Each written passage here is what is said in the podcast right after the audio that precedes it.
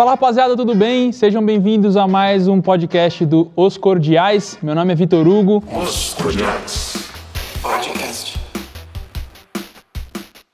E hoje eu estou aqui com meus grandes amigos Rodolfo e Lucas Pitt, do Rodolfo do Vamos para a Bolsa e o Lucas Pitt do Lucas Pitt. e queria apresentar eles aqui. Antes de mais nada, queria agradecer a nossa parceria com a Multivídeo, que está proporcionando tudo isso aqui para vocês em padrão, assim, excepcional e primeiro mundo. E é isso aí. Passo a bola para vocês agora, um de cada vez aí se apresentem, por favor. Boa. Bom, primeiro prazer estar aqui, principalmente estar em amigos, né? Eu É. acho que isso é o principal. Trazer aqui o Pitão para também compartilhar um pouco aí é, das suas ideias. Eu acho que o principal é isso, né? A gente falar da vida, falar de investimentos e para quem não me conhece, eu sou o Rodolfo, sou fundador do Vamos para Bolsa. É, Gosto muito de falar de investimentos, falo isso o dia todo, mas a minha vida nem sempre foi isso, né? Eu comecei trabalhando com TI ali, eh, trabalhei com isso durante sete anos e para mim ser um influenciador, tá assim, é em roda, gravando, é algo novo ainda, por mais que eu estou bem habituado, mas é algo novo. E, poxa, espero agregar muito valor, compartilhar da minha experiência e ajudar, né, de certa forma, quem está aqui nos vendo, nos ouvindo, porque eu acho que a gente está aqui para isso, né? Para agregar valor e para dar risada também, né? Sim, poderia, poderia ser um radialista, né? Com essa voz aveludada. Vo- tal, voz de mas- locutor de enterro. É. Ele tem, sim. Então, Ah, eu sou ali, né? Ali. É? Eu não tô acostumado com, essa- com esse tipo de, de equipe. É, eu sou o Lucas Pitt, do canal Pitt Money. Falo de investimentos, estou sempre tomando uns danoninhos, falando de dinheiro. Sou empresário também, tenho uma casa de análise que se chama Inside Research.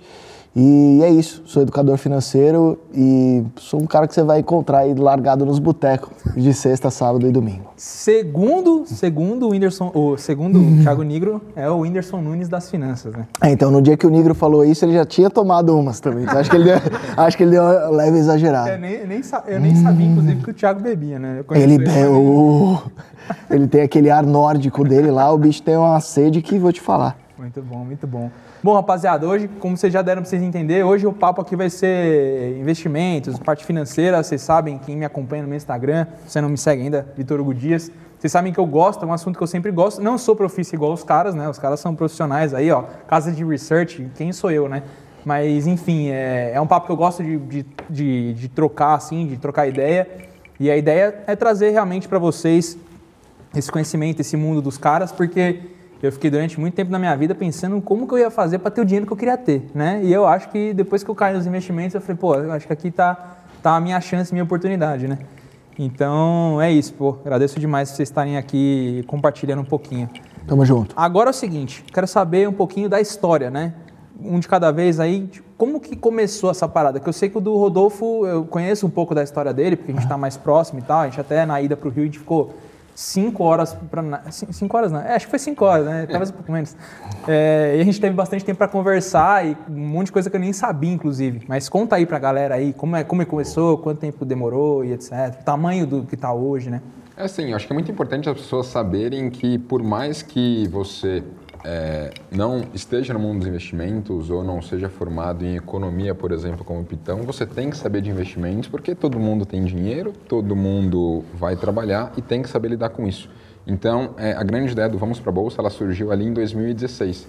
Porque desde cedo eu quis começar a ter a minha grana e não depender, poxa, dos meus pais. Já pensou ali com 14 anos, chegar ali com aquele bilhete da excursão da escola, ó, vai ter passeio tal, 200, 300 reais? Tipo, cara, eu não queria que meu pai tivesse aquela responsabilidade de pagar para mim. Eu queria bancar aquilo. Então, aos 14 anos, eu comecei a trabalhar em um negócio de família, eh, como estoquista, e eu trabalhava de domingo a domingo.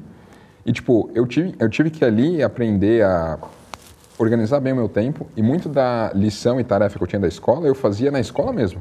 Então, enquanto a galera zoava ali na, na, na troca de aula, no intervalo, eu estava ali fazendo as coisas porque... E depois- flexões. Flexões, né? E, e flexões. Não, mas burpees, e burpees. Vieram aos 16 anos, não foi assim tão early. Mas eu fazia isso para ter tempo para conseguir trabalhar, porque eu queria ter minha grana. Não porque eu tinha uma grande necessidade de trabalhar pelo dinheiro, mas porque eu não queria onerar o meu pai. E ali eu trabalhei até os 16 anos, e aos 16 eu entrei como estagiário na Fundação Bradesco. Eu consegui um estágio de TI, e aí eu fui trilhar esse caminho. E ali aos 18 eu fui promovido, e poxa, 18 anos, ganhando bem, é, já como analista de TI, putz, você vai querer ali curtir mais a vida, você vai querer trocar de carro, você vai querer é, comprar mais as coisas e eu sempre fui muito consumista nesse sentido.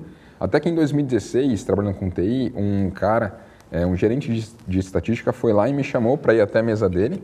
Putz, um cara que tinha um carro muito top na época, tinha um baita cargo, tinha ali seus 30 e poucos anos. E aí ele pediu para que eu arrumasse o Wi-Fi dele, porque ele estava ali é, mexendo na bolsa, vendo o home broker e não estava carregando bem as cotações. E ali foi o primeiro momento que eu tive contato com a bolsa. E eu falei, cara, o que, que é isso? Né? Parecia aquele painel de avião, sabe? Um monte de botão piscando. O que, que é isso? E ele falou, cara, não, aqui é a bolsa que eu consigo me tornar sócio de grandes negócios. E ele mostrou o saldo que ele tinha lá na conta. Mais de meio milhão investido em ações. Aham. Eu falei, caramba, eu nunca tinha visto alguém perto de mim que tinha essa grana. Geralmente você vê ali no Silvio Santos, o cara vai lá e dá, dá dinheiro, né? Vai no reality Mas show. do, é do Teleton? Não é? Você vai lá num reality show, Big Brother, fazendo tal, a galera ganha ali uma grana. Mas é muito difícil, perto de você, você conhecer alguém que tenha tantos recursos assim. Eu falei, cara, o que que você faz para ter essa grana? Ele falou, ah, eu trabalho e invisto. E, tipo, aquilo foi um grande insight para mim. E aí eu, putz, sempre gostei de pesquisar muito sobre é, a vida e tudo mais, negócios, pessoas de sucesso para me espelhar, até porque, poxa, eu era mais novo e eu queria me espelhar naquelas pessoas que tiveram sucesso. Eu falei, cara, deixa eu ver na Forbes aqui quem são as pessoas que mais tiveram resultado. É, quem são as pessoas mais ricas do mundo.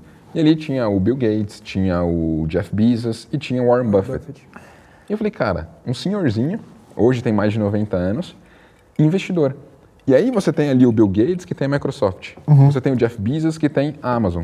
E aí você tem o Warren Buffett, que investidor consegue se tornar sócio das empresas que ele quiser. Então, tipo, eu não preciso ter uma só empresa, um só negócio, eu consigo ter vários. E a partir dali eu comecei a me dedicar muito a essa questão de bolsa. É, sozinho ainda, com aquele mentor que foi o meu gerente de estatística, ele foi me ajudando. É, e aí eu fui comprando bastante, fui migrando os meus recursos, até que eu estava 100% alocado com a grana que eu tinha é, juntado desde os meus 14 anos, em- no dia 18 de maio de 2017. Um dia que é importante para mim e para o Pitão, né? Ó, Agora deu aquela galada. Por quê? Teve o Wesley Day. Né? Então, teve aquele, aquela grande questão de que o Wesley Batista vazou um possível áudio dele com o Temer e, poxa, a gente acabou de sair de um ciclo bem ruim, que teve impeachment da Dilma em 16. É, na semana anterior a isso, ia ter a reforma da Previdência, né? porque ela já, já tinha sido é, é, mandada para a Câmara. E aí, de novo, o investidor se depara com isso, né? Poxa, tinha um presidente em exercício, será que ele está envolvido nisso? Aquilo estremeceu a bolsa e fez ela cair 10% em um dia, né? Pode dar outra aí. 10% em um dia. Foi um circuit breaker, deu uma assustada gigantesca. Tipo, quem viu a bolsa caindo ano passado, parece que foi fichinha que olha para trás, mas tipo, foi muita coisa, foi muito pesado. E ali eu vi que, poxa, eu não podia ter uma só estratégia, porque eu estava só em ações, eu falei, cara, eu não posso ter só isso. E eu comecei a estudar o mercado de uma forma muito mais profissional, olhando para outras estratégias, pensando em ter uma reserva, pensando em ter fundos imobiliários, pensando em ter uma parte no exterior, porque está exposto ao dólar, a moeda mais forte do mundo é interessante. E aí eh, eu fui me desenvolvendo, tanto que eu criei o Vamos para a Bolsa em abril de 2018, só que eu não aparecia, é, porque eu tinha muito receio de falar em público, eu gaguejava na época, então quem me vê solto falando assim, fala, nossa, você fez curso de oratória e tal. O que, Irmão, tem na sua garrafa? é, eu tomo, eu tomo o que o whisky- o que o o whisky, né? O que o Pete toma, né? Sim, Água escocesa. sim. Mas na verdade foi a prática ali que foi ajudando e eu criei o Vamos para a Bolsa em abril de 18, porque tipo, toda a roda de amigo que eu saía, eu só queria falar de investimentos. Aham. Porque é meio que um bichinho. Cara, você conhece o mercado financeiro, você vê essa possibilidade de se tornar sócio de grandes negócios, ganhar dinheiro com isso, você quer falar para os quatro cantos Sim. que dá certo. E eu falei, cara, eu preciso ter um meio aqui que eu consigo externalizar isso daí sem encher o saco de todo mundo. E aí eu comecei a ter o, o Vamos para a Bolsa assim, eu só compartilhava ali texto nos stories e no feed. É, e aí veio o, a greve dos caminhoneiros em 2018. Então, o investidor que está olhando aí para o cenário Brasil, cara, você tem que saber que ano sim e outro também tem alguma coisinha. Sim. Isso é, é legal, né? Porque para quem entende, vão surgir oportunidades. E ali, quando veio a greve dos caminhoneiros, por já estar com uma estrutura muito melhor da minha carteira, por entender mais do mercado, eu consegui ter bons resultados. A bolsa caiu ali 30% naquele cenário, né? De maio a junho de 18. Consegui fazer boas compras ali, eh, que potencializaram bastante meu resultado. E eu tomei uma decisão em setembro daquele mesmo ano, de 18, vender o meu carro. Eu tinha um Lancer, né? Poxa, você VHD voando baixo, né? Sabe o que é carro, gosta muito carro e hoje a gente tem alguns projetos. É, é um carro Pitão também curte bastante Eu carro. gosto bastante de carro. E para mim foi difícil vender o meu carro. Só que eu falei, cara, eu quero ter mais resultado, não quero? Quero. O que, que eu posso fazer para ter mais resultado agora? Preciso de mais dinheiro. Como que eu vou fazer isso?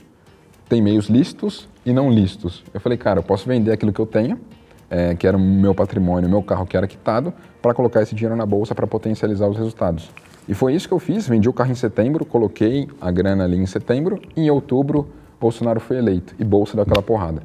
E aí, tipo, eu já tinha uma grana, já estava indo bem, coloquei mais grana do carro e aí a bolsa andou bem.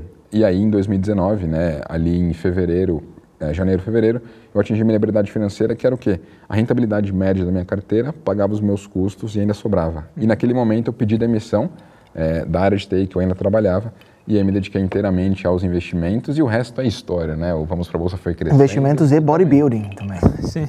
Não, mas de vez em quando, né? Ah, é? é? Só, é, é- é só um takezinho ali, putz, tô, tô treinando, cuidando da, da saúde 3, vamos compartilhar, Saúde né? 3. Eu- Porque não tem jeito. Eu conheci uma outra ontem que o- um amigo meu falou, que é S. É, Whisky 3. não, é. Não, essa, essa é só você, né? Ah, SCND3, é, S, SCDL3. Mas depois eu conto pra vocês em Ah, mas é saúde 3 é mais fácil. Que que é isso? A outra, a outra é Meu complicada. Deus, não tô entendendo. Porque não tem jeito, né? Nós somos influenciadores e a gente acaba influenciando em muitas coisas. E eu acho que a saúde, cuidar do corpo e tal, me ajudou muito a ter uma performance melhor, é, a conseguir ter uma constância nos próprios investimentos e, poxa, acho que a gente tem que compartilhar tudo aí da Legal, legal demais. Então, assim, a gente vê que, basicamente, apesar de você já ter começado ali o Vamos Pra Bolsa, já estava fazendo as coisas, você não queimou uma ponte direto, assim, ah, vou começar uma coisa, vou largar outra. Você esperou realmente o negócio engrenar, ficar de um tamanho certo para depois. Então, tipo, foi uma coisa bem easy, assim, foi bem tranquilo para você, né? Não, assim, tranquilo acho que nunca é. Você É. migrar de um lugar para o outro, deixar uma carreira de TI é, que você já era Tá bem, né? consolidada, eu tinha certificações internacionais, já estava bem reconhecido, e migrar para o mercado financeiro, que é algo totalmente novo, Uhum. tipo, é complicado. Mas a partir do momento que você consegue ter ali dinheiro, eu acho que o dinheiro ele traz liberdade. Uhum. É, então, por isso que eu, naquele momento, né, muitas pessoas até falavam, putz, Rodolfo, você é muito mão de vaca, tal. Como assim? Você está andando para trás? Tá vendendo o seu carro para colocar na bolsa? Você é maluco? Só que, tipo, eu sabia que eu iria fazer alguma coisa ali pensando em um prazo maior. Entendi. Então, muitas das vezes você vai ter que fazer algumas coisas. Galera, tá chegando aqui a água do pit. Ele Chegou, chegou. Ele falou que, ele falou que assim, Não, você falou, lembrou do Wesley Day, greve dos caminhoneiros. Me veio memórias. é Muito Não dá. triste Ele isso falou, aqui. Não, pessoal, um copinho tá bom, um copinho é suficiente, mas, né? Mas a gente sabe que não é. Sextou, Eu priorizo o meu desjejum. Tá- Sextou, sextou. Sim. Mas eu acho que é isso, né? A a gente tem que ser constante em relação às coisas e é, me, me ajudou muito. Mas eu acho que é aquela grande questão. A gente só vive uma vez. Isso é fato. Então é muito melhor eu tomar essa atitude de querer migrar de carreira enquanto eu sou novo do que lá com 30, 40 anos, com família, esposa, eu querer migrar. Tipo, é muito mais arriscado. Então eu acho que, cara, enquanto você é jovem é, é, e pode correr risco, toma risco. Se der errado, você tem um tempo pela frente para te ajudar. Se der certo, É, você pode ser mais arrojado, é normal, né? Você- quanto mais novo você é, mais arrojado você pode ser, né? Isso aí. Legal. E você, Pitão, conta pra gente aí, como é que começou essa história toda? Cara, eu fiz uma, retro- uma retrospectiva esses dias. Eu nunca tinha feito essa retrospectiva. Meu pai que me lembrou. Quando eu estava na quarta ou quinta série, a minha escola foi visitar a Bolsa de Valores. Só que eu sou velho pra caceta. Puta, é então, quando eu estava na quarta ou quinta série, a Bolsa ainda era aquela gritaria, cotação passando, os caras gritando na roda. E aí eu fui lá visitar a Bolsa. Na quarta série, eu era uma criança extremamente nerd. Sou filho único. Meu pai é extremamente estudioso, ele é engenheiro, nunca foi empresário. Meu pai sempre trabalhou numa única empresa a vida inteira, se aposentou por lá. E eu, quando era pequeno, eu já senti que eu era um pouco mais maluco do que o normal, assim. E aí, e aí, a hora que eu fui visitar a Bolsa, eu falei, bom, preciso trabalhar aqui, né? E, e aí teve uma apresentação lá tal, e um amigo meu perguntou, ah, o que que precisa para trabalhar aqui, né? Para estar lá embaixo gritando e infartando. Aí o, o cara que tava dando a palestra lá falou, ó, a maior parte são economistas, mas tem gente de, de toda a profissão. Aí fiquei com aquele negócio de economista na cabeça. E, putz, aí eu é, continuei sendo nerd, aí eu fui estudar no Colégio Bandeirantes, aí eu entrei em economia com 17 anos é, e fiz economia. Aí no, no meio da trajetória da faculdade, tinha bastante cachaça e bastante música, porque eu sou músico também, sou baterista profissional. Pra quem acompanha no, no Instagram, já viu aí. Toca bem, pelo jeito. Eu- bateria eu me garanto, o resto eu dou- dou uma bela enrolada. É, e aí, é, o que aconteceu? Eu percebi que, que eu gostava de gente, eu gostava de show, eu gostava um pouco, um pouco, não muito assim, tipo 12 holofotes eu não estava acostumado, mas tô ficando.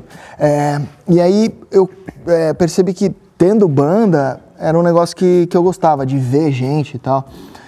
E aí na- no quarto ano de economia, mais ou menos, eu já estava vivendo uma parte em é, com, com a música, porque eu tocava para outras bandas também e ganhava como freelancer, baterista. É, só que eu estava um pouco confuso, porque eu fazia eco- economia de manhã, estudava economia de manhã. Aí, de noite, ou eu tinha show de uma banda de, de uma dupla sertaneja, que eu tocava bateria para eles, ou tinha show de uma banda. Imagino você num, num show. É animal tocando ser- tocar sertanejo na bateria. Só vejo você no rock, tudo. Não, é o que eu gosto, mas, pô, agora que chega os boletos, você desespera. e aí, é, eu sempre tinha ou show de uma dupla sertaneja que eu tocava pra eles, ou show de uma banda de metal. Então, tipo, era muita informação assim. E aí, e eu tava tirando uma graninha ali e eu quase desisti da faculdade no quarto ano. Falei, putz, eu não sei se quero fazer economia, não vou querer trabalhar em banco. E meu pai sempre com aquela ideia de que você tem que ter uma carreira estável e igual eu tive, trabalhar 30 anos na mesma empresa. E eu falei, putz, eu acho que eu sou muito doidão pra estar nessa birosca aqui. Não, não tá dando match entre uma coisa e outra, saca? E aí meus sócios atuais, é, eles estudaram comigo. Eles falam, Pete, você fica no bar, da hora que o bar abre, da- até a hora que o bar fecha, você tira nove. É só você terminar mais um ano de faculdade que você pelo menos se você for preso, você vai estar em cela é, individual. Essa é sempre a história, né? Não, termina a faculdade, pelo menos na sala individual você vai ter. E aí eu, eu fui percebendo que o tanto que eu ganhava com a música não, não era o suficiente, assim. É, principalmente baterista no Brasil, a gente não tem uma cultura muito de ter bandas, né? Que estoura uma banda e ganha dinheiro pra cacete. É, e eu sempre quis ser muito rico, assim, sempre quis ser rico. Aí eu falei, putz, eu acho que a chance de eu ser um rockstar no Brasil tende a zero. Então vou terminar, porque vai que eu sou preso. E aí terminei a faculdade de economia. E aí eu falei, bom, eu ganho pouco dinheiro, eu tô lascado. E o que, que, o que, que eu posso fazer para ganhar mais dinheiro no mercado financeiro? Porque a única área da economia que eu me interessei durante cinco anos de faculdade, porque a PUC é cinco anos, não sei por que caralhos, mas é cinco anos. Fiquei cinco anos lá e eu falei, é, a única coisa que me interessou foi a economia do investimento, é, a parte de juros compostos, grandes investidores. Essa parte de tentar ganhar prêmio Nobel de Economia nunca foi comigo. Assim, eu sempre é, estudava aquilo que eu sabia que poderia me dar um retorno. Aí eu comecei a estudar é, sobre é, trade. Eu falei, putz, eu vou, vou ser trader. Porque eu sou uma. É a maior porta de entrada. pra É, caramba, né? é, sim, a maior parte- porta de entrada para você perder dinheiro é ser trader. Exatamente. Mas é aquela coisa do dinheiro fácil, né? É, porque eu falei, meu, eu tenho pouco dinheiro. Na época eu acho que eu tinha 4, 5 mil reais. Eu posso alavancar 20 vezes. Se eu for bom pra caralho, eu passo o Warren Buffett em pouco tempo. e aí eu comecei a fazer algumas simulações. Eu era muito bom em Excel. eh, tinha feito vários cursos de Excel. E naquela época não tinha eh, backtests, né? Que é você pegar o que, que teria acontecido se você tivesse feito tal coisa. Era tudo na mão, na unha no Excel. E eu era bom de Excel, comecei a baixar cotação é, passada de índice, de dólar, de vários produtos que os traders negociavam. E aí eu desenvolvi meu próprio modelo. Demorou mais ou menos um ano aí para eu desenvolver meu próprio modelo de operações no trade. Falei, beleza, vou ser day trader. Bora. Aí tem um brother meu que tem um pouco mais de dinheiro. Falei, mano, eu tenho esse modelo, você tem dinheiro, ele entendeu meu modelo, gostou, simbora. Isso era 2012. Só que o que eu não sabia em 2012 era que primeiro ser trader é bem foda e segundo é, que eram as taxas de corretagem. Então tinha dia que a gente ganhava 800 reais, 900 reais, mas deixava 600 reais de corretagem. Só que no dia que perdia, era perder 900 mais os 600. E aí a conta não estava fechando. E a gente sempre foi muito próximo. Hoje eles são é, meus sócios na, na Inside, que é a minha casa de análise. E a gente foi alongando o período de tempo em que a gente fazia o trade inicialmente. É, até o momento em que a gente virou é, buy and holders, né? Sócios de empresa, de quais empresas que você quer ser sócio. E eu percebi que eu tinha uma veia empreendedora relativamente boa também. Eu percebi que eu adorava uma resenha, assim, tomando um escão e falando de, de dinheiro. É, eu já tinha quase 10 anos de experiência, porque eu sou velho, eu falei que eu sou velho, já citei isso, né? É, eu, tenho, eu tenho 11 anos de formado em economia. Então, eu tentei fazer de tudo. Aí comecei a operar boi, comecei a operar milho, cara, opções, tudo eu tentei fazer. E aí eu percebi que ser sócio de boas empresas era a melhor coisa que eu podia fazer. Criar, criar minha empresa, empreender, é, ganhar dinheiro com a minha empresa e investir com consistência, igual o Rodolfo estava falando, é onde eu percebi que, que, existe, que a grana estava ali. Mas eu precisei errar 379 vezes antes de chegar nesse veredito final. assim. É- é minha história é basicamente essa. É engraçado porque é, eu acho que é a porta de todo mundo, né? Eu em 2008, um pouquinho antes de eu começar a fazer um curso de piloto, eu tinha um primo que, ah, vamos fazer day trade, tá, não sei o que, bababá. Operei lá alavancado pelo Bradesco na época. Meu, não, óbvio, né? Não durou duas semanas. Já tomei um pau lá. Na época acho que eu fiquei devendo, sei lá, uns 500 pau e já era dinheiro pra cacete pra mim. Era quase uma hora de voo inteira, que eu já não tinha pra pagar. Aham. E aí depois você vê que loucura, né? Depois de muitos anos eu voltei ainda na mesma tentativa aí deu errado de novo, joguei um pouco mais de dinheiro dessa vez fora. Eu falei, cara, eu preciso mudar a, tipo assim, não é que está errado os investimentos. A estratégia. A estratégia tá errada, então eu preciso realmente voltar e começar a fazer de novo. E foi nessa que eu comecei a seguir uma porrada de gente. Eu comecei a seguir o Rodolfão, meu, acho que eu sigo o Rodolfo desde que ele tinha 10 10 mil seguidores, faz um certo tempo. É, você também, mas eu segui você também por causa do Thiago. E Engraçado que eu até comentei no podcast de ontem. é, 2016 foi um ano que muita gente começou a se arriscar. Porque foi o ano que o Perini começou, foi o ano que o Thiago começou, foi o ano que eu comecei meu canal de helicóptero, Aham. foi o canal que foi, foi o ano que você resolveu começar a fazer. Você começou a fazer em Eu comecei em 2018. 2018? É, é, foi assim, eu tomei essa paulada do Joesley, que foi quando eu comecei a beber. Só tô bebendo porque o Rodolfo me lembrou desse fato. É, eu tomei a paulada do Joesley em 2017, maio de 2017. É, e aí eu, eu perdi 150 mil reais em um minuto. Era bastante do, do que eu tinha, assim. Eu tive que vender o carro, e eu também gosto de carro, e eu tive que me desapegar do carro, enfim. É, aí eu, eu prometi pra mim mesmo que a partir do momento que eu recuperasse aquela grana que eu tinha perdido, que eu ia fazer o que eu gosto, porque eu tava no trade por causa do dinheiro. É, e aí quando eu recuperei, foi no mesmo dia que eu criei meu canal e lancei o primeiro vídeo, tanto que o primeiro vídeo é extremamente, até hoje é tosco, mas antes era muito mais tosco. É, e, e- porque eu escrevi no papel, o dia que eu recuperar 150 mil reais, com que eu, porque eu era bom no trade, eu sabia operar muito bem é, milho e boi, ganhei uma puta grana com esses dois produtos. Mas eu não, eu- é, é meio Dilma isso que eu vou falar. Mas todo lugar que eu ia, eu não tava. Porque eu tava. É, eu, eu tava sempre pensando no que ia- poderia entrar de pepino em mim, entendeu? Eu não- chegou uma, uma hora que eu falei, eu, eu não aguento mais isso aqui, cara. Essa. essa é, tá acabando com a minha sanidade mental. Então, se hoje você acha que eu já não tenho sanidade mental, antes era muito pior. E, e aí eu escrevi no papel, o dia que eu recuperar esses 150 pau do Joesley, eu vou começar a fazer o que eu gosto. E aí eu já tinha o background de, de ter bandas, de lidar com gente, eu adoro, cara, uma mesa de boteco, uma... Sou roqueiro, mas, mano, bota lá uma roda de samba, eu me viro também. E, cara, eu, eu falei, eu quero fazer o que eu gosto, porque isso aqui eu tô num num, num ciclo vicioso e muito ruim, assim. E aí eu recuperei no dia 20 de março de 2018, que foi quando eu lancei meu primeiro dia.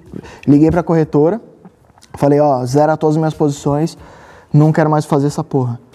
Eles não entenderam nada porque o meu, o meu tracking record, né, o meu histórico era bom. Eles não entenderam nada. Ô, o que que tá acontecendo? Você precisa de alguma coisa? Eu falei, não, eu só preciso é, de paz. Como é whisky. É, não, era whisky todo dia, nunca acabava. Era infinito, era refil infinito. É, eu falei, cara, eu só não quero mais essa vida pra mim, assim, tá fazendo muito mal. E nada contra quem é trader, tem gente que, que pode gostar da adrenalina, mas foi muita adrenalina durante cinco anos. Então é como se me empurrassem pra dentro do cassino durante cinco anos pra eu ter que jogar todos os dias. Eu não aguentava mais aquela porra. Pode falar porra aqui? Pode. Pode. Não aguentava mais aquele ambiente. Aquela ejaculação. Melhorou, né? Piorou, caralho. É, E aí aquilo tava acabando comigo enquanto pessoa. E zerei todas as minhas posições no dia 20 de março de 2018. Joesley foi 2017, né? Isso, 18 Isso. de maio de 17. De, é, 18 de maio de 17. No dia 20 de março de 18, eu lancei meu primeiro canal. Eu só tinha um- uma GoPro 3. E minha cabeça é muito grande, então eu precisava de uma câmera grande angular pra eu caber na, naquela bosta. Aí eu peguei a GoPro, coloquei grande angular e comecei a falar de investimento.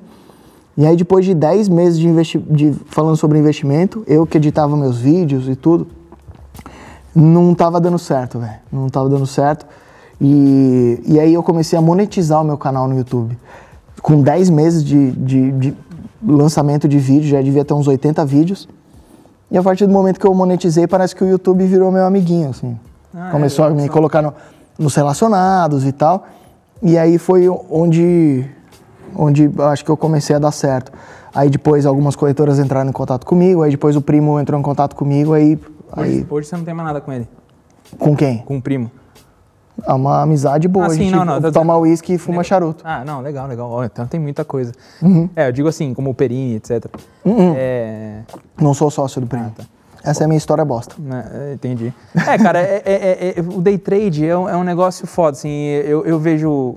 O, o cara que vendeu o apartamento pro meu pai, ele chama Ra- Raoni Rossetti. Ele era o head... Conheço, cara. Conhece o Raoni, te amo. Ou Agora- você não gosta dele? Não, gente boa pra caralho. Não tem como odiar. É, ele abriu meu olho, né? Porque ele falou Aham. assim, ele falou, cara, é o seguinte, eu sou head da mesa, eu tenho propriedade no que eu vou te falar. Ele Aham. falou assim, 90, de 100% das pessoas que operam day trade, existem sim aquelas que ganham. Mas é tipo 1%. O resto só perde. Eu Sim. fiz uma pergunta, eu falei, mas por qual motivo essas pessoas continuam lá perdendo dinheiro? 98% das pessoas. Ele falou, cara, porque é que nem em cassino. É que nem o cara que quer estar no game, ele quer estar ali, ele sabe que ele está perdendo. Tanto que eu uso, hoje no meu Instagram eu uso bastante day trade e tal. E eu tenho um brother meu que ele é, ele é brabíssimo, assim, ele tem uns 15 anos de consistência. Inclusive estudou com o Raoni, conhece o Aham. Raoni. E inclusive ele tá me assediando para ser sócio dele também. E, e- e, cara, ele, ele, aí ele mandou uma carinha, né? Mandou um emotionzinho, né? Tipo, né? Uhum. Nem todo mundo, né? Eu- a gente ganha aqui. Ele, e ele ganha pra caralho. Mas assim, é- é, eu sou franco em dizer que, tipo, É, eu a estratégia não fazer. funcionou pra mim. Não- Pra mim também não. eu não sou esse cara. Eu sou um cara de. Puta, eu tenho outras atribuições boas, eu não sou o cara do day trade. É, é tranquilo de reconhecer. É, é que o grande ponto é que as pessoas vendem pra você, que você vai lá numa padaria, tomou um café, pega Croissant. o celular, faz um trade, pagou ali a croissant e a parada acabou. Só que assim, os trades de alta performance, assim como você tava ali Aham. no seu momento, você tinha todo um ritual, você tinha que estar ambientado em relação às notícias, tinha que estar com todo o ecossistema preparado para você conseguir estar lá. E as pessoas muitas vezes vendem uma facilidade, tipo, Aham. tem a sua vida normal, e aqui você tira cinco minutinhos, você vai fazer muito É. mais do que na sua atividade ali de oito horas. Só que na real não é isso, né? Imagina pra você como pessoa, na sua cabeça, você pensar que, putz, eu trabalhei ali oito horas durante um dia fazendo um trade e sair pra trás. Então, tipo, eu paguei pra estar lá. É. Isso pra mim que é o mais complicado. Às vezes você ser remunerado, tudo bem. Mas tem dia que você vai trabalhar e, quiçá, semanas, meses, que você vai deixar dinheiro na mesa. Então, tipo, que sentido isso faz? Sim. É, é, é uma, é uma coisa, é tipo, uma, uma conta complicada, né? Eu vejo muito amigo meu te falar assim, pô, tô pensando em fazer day trade agora. O cara tem um trabalho, aí ele falou, não, eu vou no meio do meu trabalho, eu tenho uns tempinhos livre ali. O cara acha que, tipo, day trade, ele vai entrar, vai dar uma clicadinha ali, tipo, vai conseguir fazer outras coisas junto, enquanto tá despencando o mercado, ele vai conseguir largar lá. Não é assim. E, e é sempre aquela conta binária. Não, eu vou começar com mil, aí no mês seguinte eu vou ter dois mil, no outro eu vou ter quatro, no outro eu vou ter oito. Então, É. Cara, você não vai ter nenhuma perda nessa. Aí tanto que hoje em dia é até complicado eu conversar com alguém, porque eu falo, meu, estuda direito bem, faz, mas faz com pouca grana e tal, porque acontece muito. A gente conheceu um amigo nosso, começou a fazer, começou a fazer, no primeiro mês ele fez 350 pau. Ele, ele operava fortíssimo, mas ele deu muita sorte. Ele pegou um mercado, não é que ele é bom, não tem como o cara ser bom. Aí o que aconteceu? No mês seguinte ele devolveu 480 para trás. Aham. Ficou cento e pouco no prejuízo. É, antes de eu começar no trade, é, eu tentei day trade, não consegui. Migrei pro swing trade, é, principalmente de commodities agrícolas, tipo boi e milho. Percebi que naquilo o meu modelo funcionava. Só que eu só percebi que meu modelo funcionava depois que eu já tinha feito mais de 10 mil testes. Então, o que eu acho muito ruim para o mercado financeiro hoje é o cara vender um curso de day trade de 3 horas ou de swing trade, de qualquer tipo modalidade de trade, de 3 horas é, e falar que você vai resolver tua vida. Pô, por que, que você não resolve a tua? Por que, que você está me vendendo esse curso? Porque o, o que acontece? No, no investimento é um jogo de ganha-ganha. Então, é, para que, que a bolsa foi criada? Para que as empresas se financiem sem pagar juros. Então, a empresa que está na bolsa, ao invés de, é, de pegar um empréstimo no banco para crescer, ela decidiu ter sócios. Ela vai para a bolsa, ela consegue novos sócios. É bom para o sócio porque ele consegue ser dono da empresa, é bom para a empresa porque ela se capitaliza sem pagar juros. O trade, ele é um, um, um jogo de soma zero. Para um ganhar, o outro tem que perder, para o outro perder, para um ganhar, outro tem que perder, para o outro outro tem que ganhar, você entendeu? E, e, e, aí é muito mais competitivo e muito menos colaborativo. Uhum. Então, o investimento, o trade não é investimento. As pessoas tratam como se fossem coisas similares. Não, não são. Investimento é quando você troca o dinheiro que você ganhou na sua atividade principal por um, pelo trabalho de alguém que vai trabalhar para você quando você não quiser ou não puder mais trabalhar. Isso é investimento. O trade é uma aposta de, porque você acha que você é um melhor apostador do que o que cara que está do outro lado. E eu fui um melhor apostador do que o cara que estava tá do outro lado durante cinco anos. Não todos os anos. Perdi dinheiro no ano do Joesley, que foi 2017. 2014 foi bem ruim para mim. Mas ganhei dinheiro nos outros três anos. Só que é, é aquele negócio. O, o cassino ele tem que ser legal. E o trade não é um ambiente legal, é você contra uma tela de computador. Não tem, não tem drink, não tem aquele negócio do cassino que é legal. A, a experiência. A experiência é ruim. Para mim. Não sei, tem gente que vicia. É, então, eu acho que tem que se fazer uma, uma distinção entre o que é trade e o que é investimento. É, o investimento, você não precisa estar errado, é, não precisa estar certo sempre para dar certo. O trade, você precisa estar certo todos os momentos. Pra... Senão você vai perder. Então... Eu, lembrei, eu lembrei da pergunta que eu ia fazer. É, você estava falando sobre que o YouTube começou a gostar de você, né? O YouTube é engraçado porque, por exemplo, tudo se baseia no quanto os anunciantes estão pagando. E a Sim. sua área, de, a área de vocês de investimentos, ela é muito fértil. Sim. Aí a minha, minha pergunta era, você ganhou dinheiro com o YouTube? Ganho até hoje. Mas assim, é, falando em valores, não sei se você quer abrir, mas por exemplo. Eu o, nem sei. É, você não faz nem ideia. Por exemplo, o meu de helicóptero, como não é um negócio que tem anunciante nem nada, uhum. eu fiquei quatro anos fazendo vídeo pra caralho. E tem vídeo com muita visualização, 600 mil, uhum. 300 mil. Eu tirei, sei lá, acho que 20 mil reais. Não que 20 mil reais seja pouco dinheiro, mas assim, foram quatro anos de trabalho. Três ah, não, já ganhei 15 mil reais no mês então, no YouTube. Cara, quando eu postava frequentemente. Depois eu fui abrir empresa, diminuir é, frequência de postagem e tal, mas já cheguei a ganhar 15 pau. Hoje eu ganho uns 3, 4 pau. Mas e, a, até hoje você hoje você ainda faz conteúdo usando para sua outra empresa? Eu faço conteúdo para jogar gente para minha empresa, ah, é, basicamente. É, tipo, é, um canal de vendas, teoricamente. É um canal de vendas. Entendi. Não, é, não é teoricamente, não. É na é um prática de... mesmo. É, porque querendo ou não, você está usando toda a sua audiência que você criou é, para trazer para tua empresa. Eu tenho um produto bom para caralho, barato para caralho e eu vou anunciar lá. Vocês têm carteira recomendada? Tudo? Temos oito carteiras recomendadas. Oito? Ô, louco. Mas é o quê? Tipo, por perfis, arrojado? Como é que é? Não, o cara assina, custa 45 reais por mês, Nossa, ele tem acesso às oito. As oito carteiras recomendadas, carteira de ações, carteira de dividendos, é, carteira, duas carteiras de fundo imobiliário, carteira de investimento internacional, carteira de BDR, ETF, Caramba, tudo lá. A gente está que querendo democratizar, a gente está querendo não, a gente está conseguindo democratizar porque ah, os nossos concorrentes, a gente sente que o cara tem que montar um, um apanhado ali do, do perfil dele. Não, você compra lá e depois você é, descobre qual é o seu perfil. Entendi. E a gente tem sempre um analista no chat lá, você não sabe qual é o seu perfil, você conta a tua história lá, o cara fala, ah, você é arrojado, então pega essa e aquela carteira. Mas o cara já pagou, já está tudo incluso. Que animal, que animal. E hoje vocês têm mais ou menos. Qual, qual, qual é o tamanho? Quantos clientes vocês têm? A gente acabou de bater 10 mil assinantes agora. Caramba, velho, é. que legal. É bem legal. É, e querendo ou não, é uma startup, porque é uma, é uma, uma, é uma estrutura pequena. Pra, é. Pra... é, agora a gente está contratando analista pra cacete. É, né? E analista é igual o cara de TI. Caro e não trabalha. Aqueles caras. Tô brincando. Tô brincando, você trabalhar. E você, Rodolfão, o que, que você está usando sua audiência para levar para onde? É assim, a, a minha grande ideia é Acho que assim, antes mesmo de ter o meu produto, ter minha empresa, eu gosto muito de agregar valor para as pessoas. É, acho que o dinheiro é muito importante, mas agregar valor para as pessoas e muitas vezes ter o feedback delas de que, poxa, aquilo que você está fazendo uhum. faz diferença na vida delas, para mim é, incrível, porque trabalhando com TI, eu resolvia problema para as pessoas, só que eu lidava muito com máquinas. Então eu não via muito aquela questão de, nossa, olha o legado que eu estou deixando, porque eu trabalhava com máquina. Agora não, eu trabalho com pessoas e muitas das vezes elas são atraídas pelo investimento, só que o investimento ele ramifica em muita coisa. É, a vida de um casal, por exemplo, depende muito da questão financeira. Quem falar que não tá de sacanagem comigo. Então, é, você, por exemplo, tem o Tommy agora, tem o seu filho. Meu Deus. Você consegue ter uma boa condição ali de pagar babá e estar ali com a sua esposa e curtir esse momento porque você conseguiu trabalhar, ter dinheiro para usufruir disso agora. Sim. Você tem a Lorena e consegue ter uma vida tranquila com a Carol porque você consegue bancar ali as coisas, boa escola, tudo mais e tá tudo muito bem. Agora, e se não fosse assim? E se fosse um cenário diferente, com muita privação, é, bebê precisando de fralda, você não tendo grana para fralda, tipo, você ia passar uns perrengues absurdos. Então, acredito muito que investimentos é sobre a vida toda. É, Faz parte, norteia, né? norteia você, quem está perto de você. Então, acredito muito que tem que agregar valor para a sociedade. Eu acho que a gente tem que vir aqui para deixar um legado de alguma forma. É, com tantas pessoas que morreram aí no mundo, com o próprio Corona Crash, a quantidade de judeus que foram aí, é, é, é, que sofreram com a, com, com a questão do êxodo lá atrás, com a questão é, do nazismo aí, que ceifou muitas vidas, tipo, se nós estamos aqui na sociedade, a gente tem vida, a gente tem saúde, é para um propósito.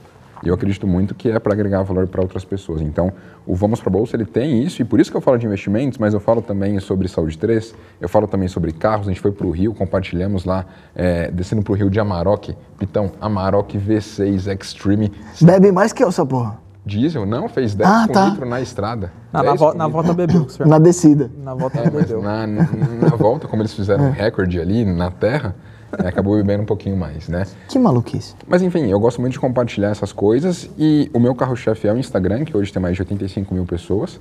É, eu acho que é muito mais fácil também de você produzir conteúdo lá. Cara, você pega um story, você grava aqui, putz, ó, tô aqui gravando um podcast, tô com VHD, tô com Pitão.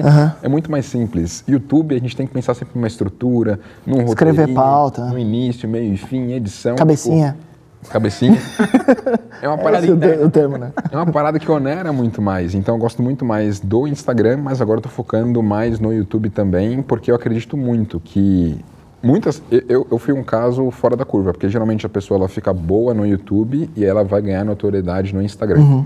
Eu ganhei notoriedade no Instagram e agora eu tô migrando pro YouTube. Então, por exemplo, o Pete foi no YouTube, depois no Instagram. Aham. É, Fábio Holder, YouTube, depois Instagram. Bea, mesma coisa. Favelado Investidor, tipo, a maioria da galera bombou no YouTube para depois vir pro Instagram. O meu foi o inverso. Eu comecei no Instagram e agora tô indo pro YouTube. E a grande ideia é que as pessoas conheçam aí o Vamos para Bolsa Premium, né, que é o meu curso completo de investimentos. É, esse mês a gente está lançando aí o Vamos para Bolsa Insights, que é para pegar a carteira recomendada que tem no Vamos para Bolsa Premium e deixar para as pessoas, tanto de ações, fundos imobiliários, é, exterior e criptomoedas. Então a ideia é essa, né? Acho que o nosso papel na sociedade é resolver problema. Tem muita gente aí dessa geração mimimi que fala, nossa, problema, problema, que ruim. Cara, que bom que tem problema. É, muita gente quer ir para outros países e fala, putz, o Brasil não é o país do futuro, deixa eu ir para os Estados Unidos, deixa eu ir para a Europa. Mas, cara, se o Brasil é complicado, que bom que ele tem problemas, porque você pode resolver esses problemas e ser muito bem remunerado por isso, além de deixar um bom legado. Então, acredito que aqui é um oceano de oportunidades. É, Também. é, é, se, se tem problema, tem oportunidade para alguém resolver, né? Se você vier com uma solução. É, e não- exatamente. E não usar pronome neutri. Ah, sim, é. É, assim, eu não sou o melhor cara para falar disso, porque eu acho que. Eu não sei, problematizam demais as coisas, né? Em vez de. Justamente eles é, ficam, às vezes, com esse discurso de inclusão, só que cada vez mais eles separam mais. Fica, você vê até mesmo as siglas lá, LG, tipo, cada hora aumenta uma, uma, uma letra a mais e cada vez fica segregando mais. Tanto que você começa a ler e fala, nossa, eu tô confuso, já não sei mais o que, que é o que. Então. Eu já não é sei legal mais o que, que é o mais. então, eu também não sei, mas tem uma explicação lá. Esses dias eu tentei ler, mas já esqueci. Não, e- E, assim, eu acho que, cara, quando surgem os problemas para você, ou você chora, ou você reclama para alguém, ou você vai resolver. Ou bota a culpa em alguém, que é o que geralmente a galera faz. Tipo, eu mesmo ti- tive um cenário, um, um- cenário em que o meu pai, ele a vida toda, se, ele trabalhou em uma empresa que era vinculada ao Bradesco, tanto que eu trabalhei, é, eu estudei na Fundação Bradesco e trabalhei por lá. É, basicamente todo mundo de Osasco trabalhou no Bradesco. Impressionante, né? E aí, tipo, estudei em ótimas escolas, tinha um plano de saúde do Bradesco e tal, e, cara, sempre muito fera. E a minha mãe, ela teve alguns problemas de saúde, tipo endometriose, retirou o útero, umas paradas assim, E quando meu pai se aposentou e ele perdeu o plano de saúde, eu falei, putz, não dá pra minha mãe ficar sem plano de saúde, deixa eu pagar pra ela. Só que assim, é caro o plano de saúde para quem tem um pouco mais de idade. Como eu estava num período de acumulação de grana, eu falei, cara, deixa eu ter aqui um plano de saúde legalzinho. Se tiver algum problema, eu vou lá e coloco uma grana só para não ficar é, sem nada e ter que ir pro SUS. E aí teve um cenário que, tipo, eu tive que. A minha mãe estava passando mal, estava com algumas dores e tal. é, com infecção de urina, um monte de coisa assim. Eu levei ela lá para um, pra, pra um pronto-socorro. Tipo, ela desmaiou na minha frente, não tinha ninguém para segurar ela. Tipo, eu tive que segurar minha mãe. Você fala, caramba, eu tenho que segurar minha mãe. Aí ela estava zoada, ela teve que ir para um hospital. E aí ela foi colocada em uma ambulância. E essa ambulância, no trajeto, parou três vezes. Louco. Porque a porta não fechava direito. E aí o cara tinha que descer. Tipo, só tinha um cara. Não A porta que tava sua mãe, tipo, sua mãe podia ter vazado pela porta de trás. Parou três vezes, porque a porta não fechava. Aí ele parava a ambulância, descia, fechava a porta e voltava a andar. Aí abria de novo, Caralho. de novo. Aí, tipo, eu vou fazer o quê? Eu vou reclamar dos governantes disso, eu vou, enfim, ficar puto com a vida ou eu vou buscar resolver o problema? E, tipo, É. ali eu bati o martelo e falei, cara, mãe, não vai faltar nada pra você. Pode ter certeza que, tipo, eu trabalho 48 horas por dia, se for necessário, mas não vai faltar nada, nada para você. E aí muita gente pergunta, putz, Rodolfo, por que você trabalha tanto? Putz, tem 25 anos, tal, vai fazer outras coisas. Tipo, eu vou curtir minha vida. Mas eu quis primeiro ter a minha liberdade financeira, Sim. Ter a minha grana, não só para mim, não para ficar ostentando longe disso, mas para quem tá perto de mim, tá bem acolhido, eu saber que, tipo, nada vai faltar para ninguém. Então eu poderia ser mais vitimista e falar, nossa, olha os governantes aí que estão fazendo. Mas, tipo, eu posso tomar rédea, da minha vida, não posso? Eu posso ir lá e come- trabalhar, me qualificar, resolver problemas e ganhar dinheiro com isso, não posso? Então foi isso que eu quis seguir e é isso que eu quero mostrar para as pessoas. Problemas estão aí para todo mundo. Acho que todo mundo tem problema aqui. A você falou sobre você falou sobre resolver problemas. Eu acho que é um tema importante porque é, normalmente a gente pensa em resolver os, os próprios problemas ou da nossa família, né? E eu acho isso muito é, digno de assim de aplaudir. É, e é, é o legal que isso eu acho que deveria ser o básico de toda pessoa bem intencionada. Agora, eu acho que o dinheiro ele tá em você resolver o, o problema das outras pessoas. Em algum momento a- a- essa pessoa vai te pagar, né?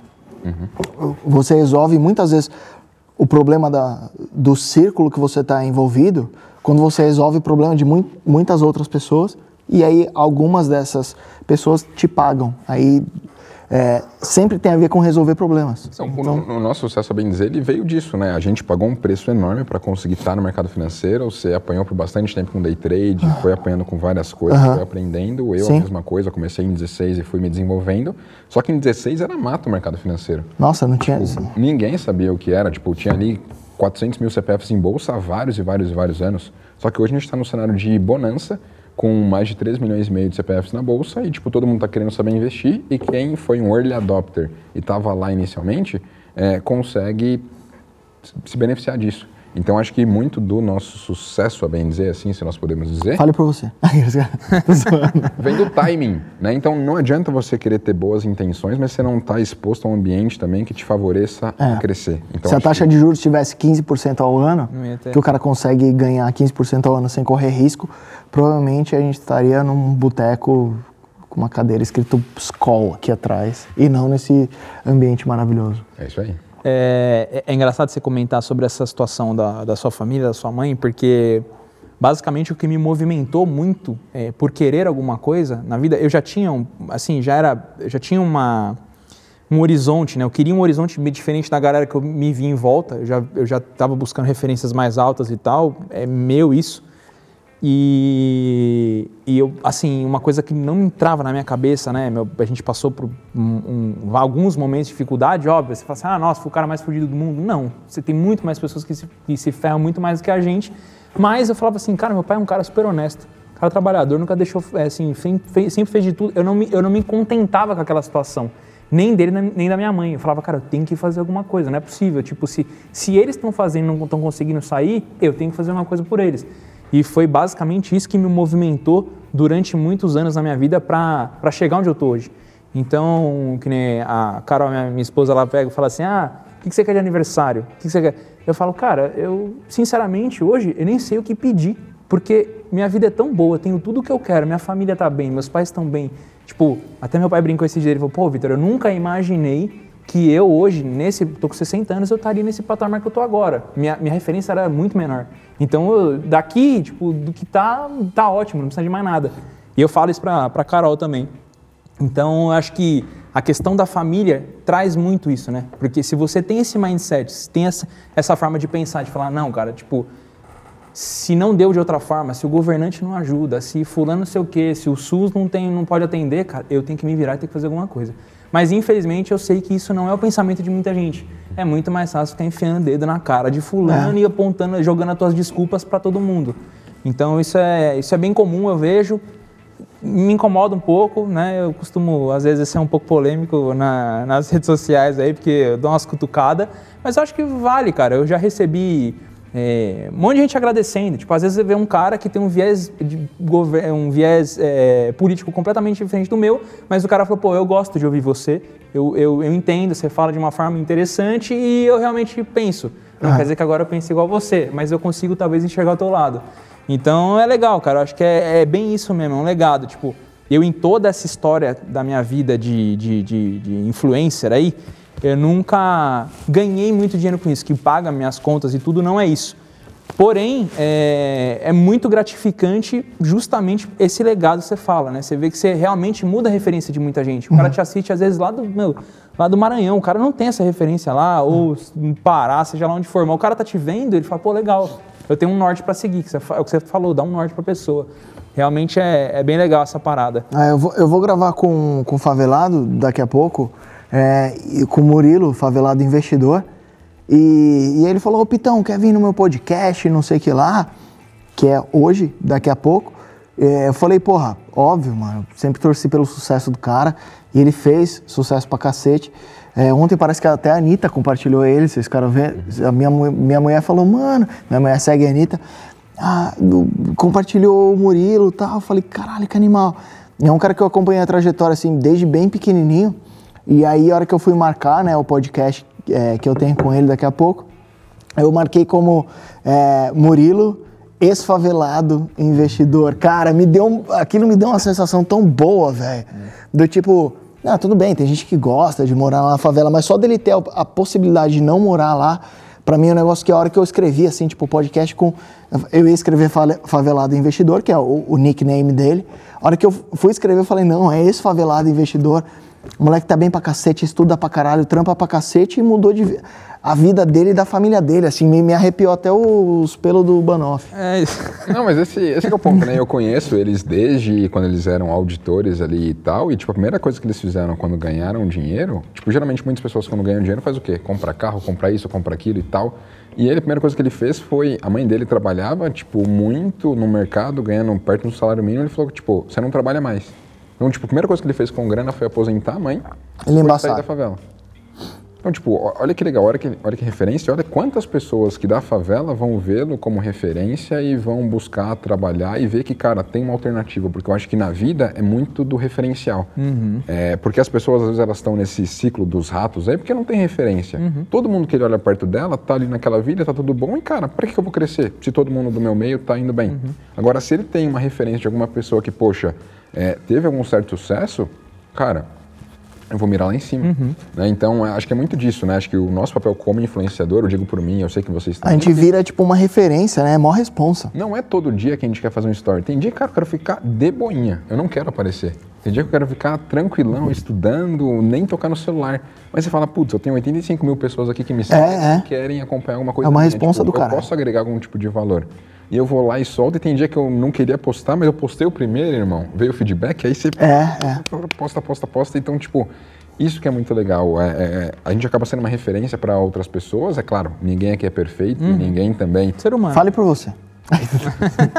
Não, mas, eu, mas eu acho que isso é muito legal, né? Porque nós aqui falando de, de investimento mesmo, geralmente tem aquelas pessoas que falam de investimento e, cara, você tem que cortar tudo o custo. Roupa, você ia na loja comprar, não vai mais. Você Café vai em brechó tomar mais, comprar. né? Café? Uísque? Não, você não vai tomar uísque. Você vai Tira a mão aqui, Você vai- safado. vai tomar velho barreiro, assim, não, né? não vai ser uísque. Só que, tipo, não é assim. Não Eu é. acredito muito na abundância. Acho que Deus nos enviou para cá, ou seja lá o que você acredita, para viver o de melhor dessa terra. Uhum. Então, cara, a gente vai trabalhar para isso. E a gente está aqui com esse formato, o Pitão do jeito dele, talvez a galera curte muito ele, porque todo mundo no mercado financeiro é o quê? Engravatadinho, tudo certinho, fala bonito. E o Pitão não, o Pitão é do jeito dele, com uísque aqui, é, arrebentando. O VHD do jeito dele também, eu do meu jeito. Então, tipo, acho que isso é que chama a atenção da galera. A gente é pessoa com pessoa, falhamos, mas a gente não é meio que o tradicional que, putz, é aquele cara do mercado financeiro, aí você vai pensar, putz, um cara pão duro, essa coisa, e não é assim. Não, não é. É, e, e muitas vezes é, as pessoas tentam entender qual que é o perfil que você tem que ter para estar em qualquer mercado que, que dê certo. E, na verdade, o- que constrói uma carreira é a verdade. Então não adianta eu estar aqui, poderia estar de gravata e de camisa, às vezes eu até ponho, e pinto o olho e fico tocando Green Day. Às vezes acontece, às vezes acontece Pinta o esse, olho, esse tipo de coisa. Pô, às vezes eu pinto, pinto o olho, foda-se. Isso, isso era aquela verdade que eu tava passando naquele momento. E, cara, diversas vezes eu já errei na internet. E toda vez que eu errei, eu mostro. Então não tem como. A, a carreira, ela sempre tem a ver com a verdade durante muito tempo, assim. Então, é, eu tô... Desde quando eu criei o canal, foi pra é, me desvencilhar daquilo que eu fazia, que fazia muito mal pra mim. Eu percebi que o único jeito de eu sair do buraco era eu tirar as outras pessoas do buraco. Então, eu vejo hoje muita gente com por causa da pandemia, problemas financeiros e tal, é, querendo e, e até vindo assim no direct message e tal, Pete, porra, eu tô lascado, como é que eu faço pra eu me sentir melhor? Cara, se você ajuda muita gente, é, é estranho isso, né? Porque eu não tenho uma vibe assim socialista do ponto de vista de tipo, vamos fingir que ajudamos todo mundo para depois botar na bunda de todo mundo. Mas eu acho que essa, esse lance de comunidade é, é um negócio muito importante, assim, porque às vezes eu tô meio zoado também e eu recebo um direct do tipo, mano, você mudou minha vida, velho. Atingi a liberdade financeira. Toda Vou- vez que eu fico zoado é assim. Toda vez. Porque Não vem os bagulho a até. galera acha que a gente é super-homem, né? É o que eu. Principalmente aqueles que treinam e têm um porte físico um pouco melhor. É, bodybuilders. Mas aquela grande questão, acho que, sei lá, a galera tem uma se- sensibilidade, porque tem dias que as pessoas vão lá e falam, putz, você tá meio abatido hoje, o que que rolou? E tipo, tem dia que, cara, Mano, e os caras te pegam na. é Parece que incrível. né? Adivinha. Tem a bola de cristal. Hoje mesmo, Mas eu, não é- tava, eu tô lá fazendo uma live de manhã, a galera falou, nossa, você tá soltinho hoje, né? Você tá animado e tal. E tipo, tava de fato animado porque sextou, né, Pitão? Ó, Cheers. sextou, então, tipo, eu tava mesmo mais animado. Tentei corromper ele. A Sam tava viajando, ela viajou quinta-feira passada, agora ela voltou, tipo, hoje eu vou ver. Então, tipo, tava mais animado e tal. E a galera viu, nossa, Rodolfo, você tá mais animado que o normal, né? Tá fazendo mais piada e tal. Então, tipo, a galera é muito sensível. Hoje é dia do É, sapato, né? Na hora de.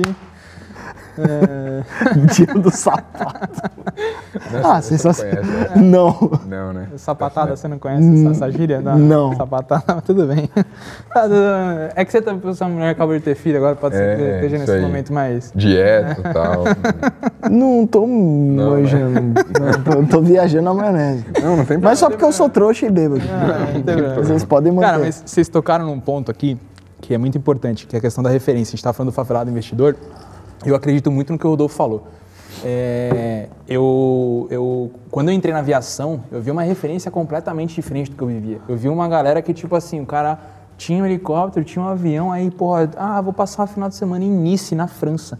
Você fala, ah, legal, tipo, porra, já é um negócio fala a tua realidade. Mas o cara não ia com o jato dele, com os pilotos dele, com a família inteira dele dentro. O cara ia dormindo numa cama. Você fala, meu, que vida muito louca, né? E aí você começa a realmente ter uma referência de vida completa. Parece, parece que, tipo, parece que tem um- sempre uma cortina na tua frente, né? Aí a hora que você vê um, um horizonte desse, você fala, abre uma outra cortina, abre um outro estágio. Você fala, nossa, velho, olha aí, tem gente que vive desse jeito. Então, acho que é o, é o que acontece com o, o favelado investidor, é o que ele representa para a comunidade que ele conversa. Então, pô, ele representa uma liberdade e, tipo, que sim dá para ser diferente. É, é que a gente, assim... Ele representa a mudança, na verdade. Exatamente, ele tem um estigma, né? É o Julietão na cara e tal. A gente, apesar de, de- por exemplo, eu também vim de, de, de periferia, mas é que eu tenho o cara de. Trouxa. De príncipe e tal. estudei, né? Eu falei trouxa, ele falou playboy. Nossa, não, pra você ver, ó. Você, você- você vê que eu não tô muito longe, né? Eu falei trouxa. Conheceu Não, hoje trouxa- já mandou a Não, não, trouxa eu sempre fui, porque, velho, eu tenho um histórico de bullying absurdo. Não, mas eu em também. escola, velho. Eu A galera também. Me zoava até não querer mais, velho. Vocês não têm noção. O Rodolfo tá sem graça por ter apresentado a gente. A gente vai virar amigo de qualquer... Eu já zoei porque eu já considero amigo. Cara, eu já tomei três armas na cara. E, tipo, eu, não, eu, eu conseguia ser assaltado em carros de pobre. Eu tava dirigindo um carro de pobre e eu era assaltado, velho. Polinho Aquela cara, né? 2002. Vou levar Eu tava com Polo 2002. O cara meteu uma arma na minha cara porque eu devia ter uma puta cara de trouxa. E a gente compartilha dessa mesma Você não cara. tava trocando green day não, nesse dia, não? Que? Pintado. não, eu devia. Não, sei lá, devia. Sei lá onde. É, Pinheta. Mas, ó, vamos, vamos falar de carro, acho que esse é um tema bem legal e eu queria que você falasse um pouquinho aí do que aconteceu com você em 17, o carro que você tinha, o que, que você teve que deixar lá na concessionária e o que você tem hoje aí. Cara, foi. é, eu, eu acho que a história é um pouco mais longa do que isso, assim. É, o, o meu pai, ele é um cara zero apegado a qualquer coisa, assim. Ele gosta de ter tranquilidade, liberdade, fazer o que ele quiser. E ele trabalhou, como eu disse, 30 anos na mesma empresa, se aposentou por lá. Só que o meu pai ele é um cara muito nerd e ele sempre quis prover pra mim, e eu acho que nisso ele acertou muito, prover pra mim a melhor educação do Brasil. Então eu estudei nos melhores colégios do Brasil e por isso eu agradeço muito meu pai. Só que quando você estuda nos melhores colégios do Brasil, seu pai tem um Voyage e sua mãe também tem um Voyage, O mesmo. é, um era, um era cinza escuro, o outro era cinza claro. Era tipo, só que os dois tinham a lanterna inundada por, sei lá, alguma enchente. É, então, é, eu sempre tive a bênção, e eu agradeço muito aos meus pais por isso, de poder estudar nos melhores colégios. Só quando você é criança, você é meio trouxa, você não entende muito bem o que está acontecendo. Você só sabe o que, que acontece depois que você entra na escola. Aí eu chegava na escola, Mano, os moleques que estudavam lá tinha tudo Audi, Mercedes, BMW e eu, eita, e eu via aquilo, eu falava, caralho, eu sou o mais pobre dessa porra. assim.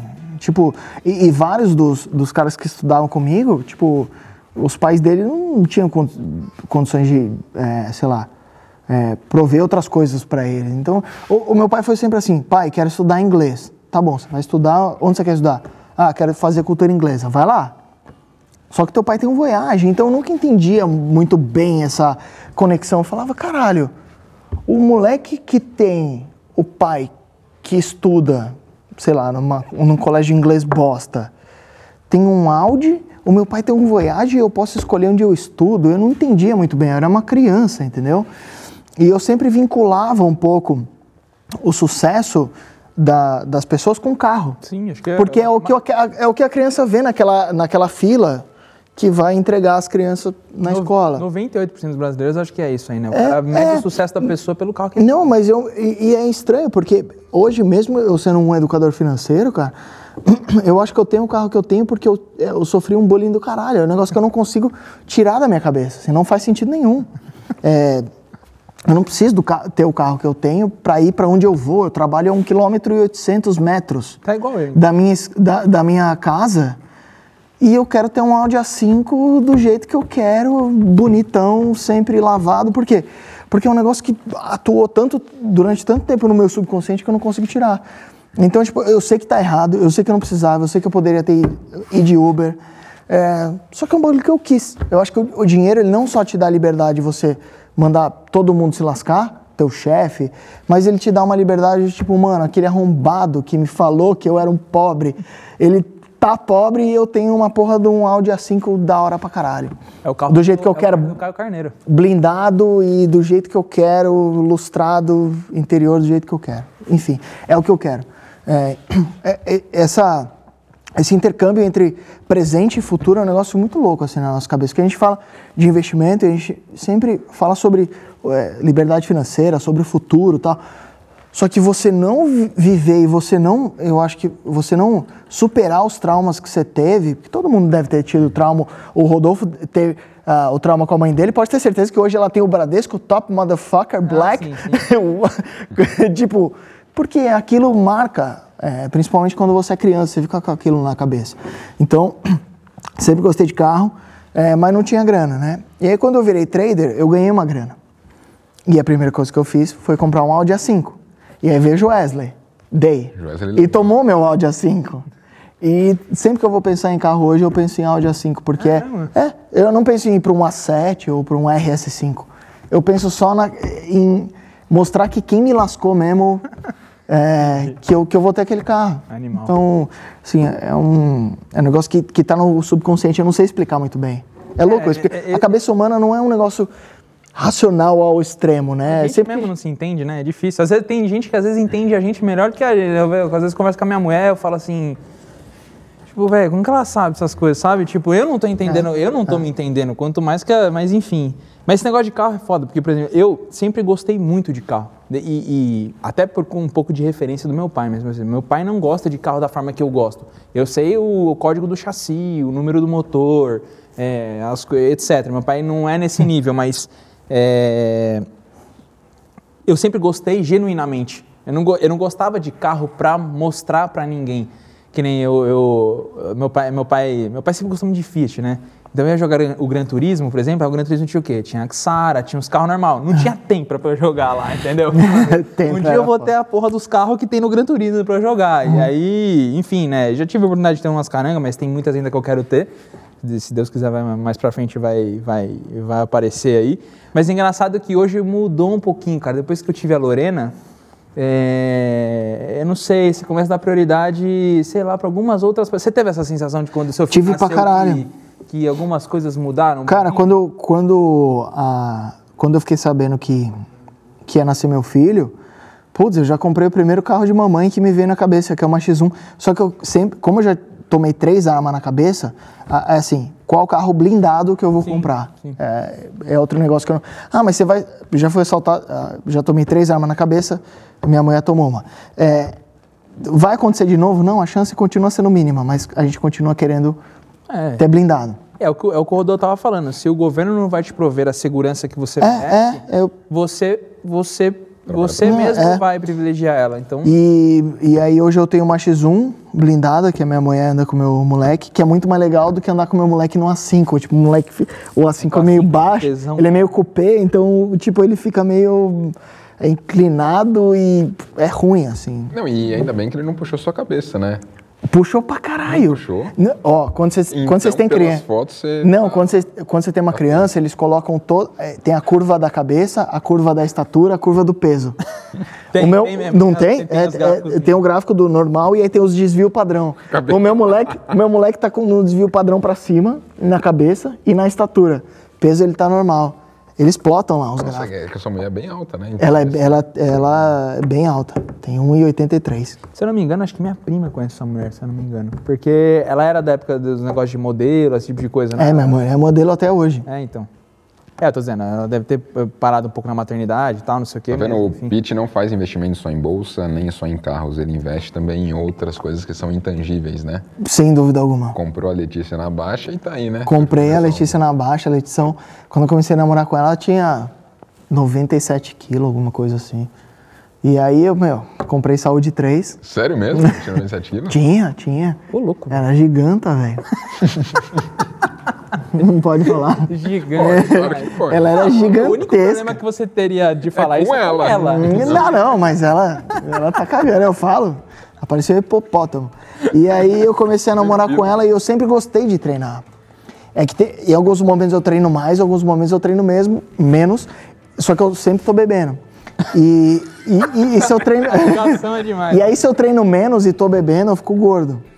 É, só que eu sempre tô treinando. Eu, eu gosto do ato de treinar. E aí ela se apaixonou por, por treinar, assim, depois que a gente começou a, a namorar. E, cara, aí a carreira de modelo dela deslanchou, assim. Que animal. Foi é, animal. é, eu vi, eu vi, depois que seu filho nasceu, eu vi que você deu uma engordadinha, né? Mas agora você já parece É. estar de boa já, né? É, Eu voltei a treinar Ah, mais. Entendi, entendi, entendi. E tô bebendo menos. Porque viu que o filho não nasceu, né? Poxa, tem que aguentar. Mano, tem que segurar aquela, aquele tijolo de 10 quilos.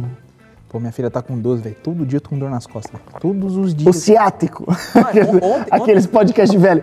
Tá bateu o ciático? Não, eu, eu, eu, eu ontem os moleques lá fazendo um churrasquinho e eu na quina da porta, tipo, esfregando num nódulo que tava nas minhas costas, os caras olhando e falando assim. Num O que nódulo. você tá fazendo aí, cara? Eu falei, velho, tem um nódulo nas minhas costas. Nossa, vai ver, vai, Cara, eu achei que tava coçando minhas costas, o que eu tava fazendo. Eu achei é- que eu bebia, olha esse jogo. Mas, mas enfim, é, você teve, por exemplo, né? Cara, é engraçado isso. Quando eu tive minha filha, velho, tipo, demorou um tempo. O homem geralmente demora um tempo pra cair a ficha. Chama retardado. É, também. É, cara, eu tive a impressão de que tudo, tu- tudo que eu entendia como por amor a, a um, a um ser mudou completamente. O fato de, de- de ter nascido. Você- Você sentiu essa parada também ou não? Lógico, cara. Meu, é, é sinistro isso, porque o que aconteceu? A gente foi pra maternidade. Aí minha mulher ia tentar o parto natural, não rolou. A minha também. Teve que ir pra cesárea. Aí eu falei, pô, eu não tô pronto. Aí eu tomei um escão, falei, tô pronto. Aí eu fui. Mano, eu cheguei lá, eu quase desmaiei, velho. Começaram a abrir minha mulher. Aí eu tive que sentar, a fotógrafa me abanando. Mano, papelão do cara, tem até foto dessa merda. A fotógrafa me abanando, o médico do tipo, mano, o que que tá acontecendo? E eu, tipo, tacado no chão. Cara, a hora que eu vi o primeiro choro do meu filho, eu, eu levantei igual o Conan. E eu falei, cadê esse, me dá esse moleque que eu tô pronto pra essa porra. cara. E, e, tipo, desde então eu não, eu não desmaio mais com sangue, por exemplo. Eu sempre, desde criança, eu vejo sangue eu sou tipo o Kiko. Eu- Começa, eu fico branco e cai. Tem uns amigos meus que é assim também. Cara, eu era assim. Só que depois que eu ouvi o primeiro choro do meu filho, e nasce tudo cagado, né? Branco, né? Não, cagado não, coisa. não com fezes, mas tipo, com. É, um negócio. É uma, uma parada branca. É tipo É- uma cera, ele vem encerado. Ele vem encerado, só que é não é um encerado le- do É. áudio A5, é um encerado ruim. E veio com sangue, com placenta, os caralho. Só que a hora que eu ouvi aquele choro, eu falei, mano, eu era um puta viadinho até um minuto atrás. Viadinho. Não pode falar viadinho, gayzinho. Ah, pode, pode. Não, um fresquinho. Isso. Eu era um puta fresquinho há um minuto atrás, você vira. Cara, você vira um. Superman. um motherfucker, cara. É, eu, eu, eu, eu entrei, quando eu entrei na sala, eles já, ela já tinha passado a faca na minha mulher, né? Porque tem que são sete camadas, né? Pele, abdômen, tudo, né? Aí eu entrei e falei, puta, velho, não sei se eu quero ver isso, mas é inconsciente. É igual quando passa uma mulher com, né? Com o quê? Com um peitão muito grande e você fala assim, você não quer olhar, Mano, mas tá, você. ele tá en- entrando numa. Não, não, é que você, tá assim, você fala, não quero olhar, não quero olhar. Hum, olhei. É tipo, você não quer olhar, você- mas foi o que aconteceu. Fale por você. Foi o que aconteceu com ela. Ela tá tava lá aberta, falando, nossa, velho, não quero ver isso, eu não quero ver isso. Ai, cara, eu vi. Mas é isso, a hora que o- a, a- a médica tirou minha filha e deu na, na minha mão, eu falei, nossa, velho, olha que louco. Tipo, É isso, muito aqui, louco. isso aqui veio de mim, tá ligado? É, muito louco isso. É, tipo, eu, gerei uma vida e aí, cara, desde então, minha vida mudou completamente, assim, até essas prioridades de carro, por isso que eu puxei esse, esse, Aham. esse assunto. Porque o É, Rodolfão, o Rodolfão tá na fila aí. daqui a- Eu não sei se ele vai demorar muito, não. É que cada vez que ele vê minha filha, minha filha é assim, minha filha parece que escolhe. Ah, vocês vão ver o Rodolfo hoje? Beleza. Então, tá- mano, ela vira o Satanás. Nossa. Ela é um anjo, velho. Mas toda vez que ela vê o Rodolfo, ela vira o Satanás. É. Aí cada vez que isso acontece, o Rodolfo fala assim, puta, velho, acho que eu vou Era. esperar mais um cinquinho. É. Não, era, tipo, era com 30, a 31. Aí eu saio de novo com ele, ela fica toda doida assim. Aí a galera pega a criança e fala, nossa, tá perdida, tá perdida. Ele, não, não tá perdida não, tá aqui. É minha. Esse, esse, esse, esse especificamente foi assim. A gente tava na padaria e ela tava muito sono. Ela, quando ela fica com muito sono, ela fica agitada. É o contrário. É, criança é meio estranho. Aí ela entrou numa fila que tinha um monte de gente pra pagar, só que tipo, não dava pra entrar. Então ela saiu entrando no meio de todo mundo e foi lá pro meio. Eu não conseguia pegar ela. Aí uma mulher, nossa, tem uma criança perdida aqui, não sei o quê. Eu falei, não, eu sou o pai. Não, mas. Aí eu falei, meu Deus do céu. Aí eu pegar no cara lá, queria se jogar no chão. Aí eu falei, meu Deus É, do deve céu. ser não, mais, mais um ano, né? Poxa, vamos usufruir um pouquinho aí, porque teve a pandemia. Ah, o Rodolfo é né? criança, o cara tem 25 anos de idade. Aproveitar um Tá, pouco. né? tá. Certo. Voando baixo. Se eu tivesse, se eu tivesse na idade dele, eu tava sei lá, fazendo o que ele tá fazendo.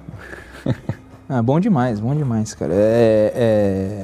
é, é assim, Acho que você começa a prezar mais, mais pela segurança, assim, voltando no tema carros, você começa a prezar mais pela segurança do que pelo carro em si, assim, né? É, você vira meio tiozão, assim, não tem como. Eu- Até mesmo o seu carro é um carro que é mais, não é tão esportivão assim, então ele é mais família, né? Um carro que, putz, cabe ali a, a Ah, não. carrinho de bebê, essas coisas. Eu mesmo tenho um A1, curto Aham. o Audi também, só que eu tenho um A1. Tipo, cara, quando tiver filho não dá pra ter um A1. Não. Tipo, ele mal me cabe, né? Sim. Pra ter um filho ali. Fica parecendo o senhor incrível lá dentro. Ah, fica parecendo aquele cara do Locademia de Polícia que dirige no banco de trás. É. O cara arrancou o banco da frente, é o Rodolfo no banco de Não, trás. mas eu já ali. falei pro Rodolfo, a gente foi de Amarok, ela falou, Amarok combina com você. Blackona, all black, assim. Blackona? Eu acho que foi. Toda preta. Extreme, né? Streaming. Amigo, Holy shit. 57 quilos de torque, 256 cavalos. Bom demais. Muito top. Eu, eu me senti, só sabe, não. Me senti um bodybuilder não pelo corpo, mas sabe aqueles bodybuilders que iam lá pra Gold's Gym? Estavam Naqueles carrão. É, chegou o Ronnie Coleman, desce de uma. Escalade, desce de um, Cara de um, de um. Aqueles caras que usam só um fiozinho que vai até o seio. Isso. É, sei. Fica, fica metade do mamilo É, mamileta. Excelente. Cara, que É aí. animal. Bom, mas acho que de todos os papos que a gente bateu aqui agora, eu- foi o mais divertido, né? Dá até pra, pra escutar. a E o mais aleatório, Foi, né? foi o mais engraçado.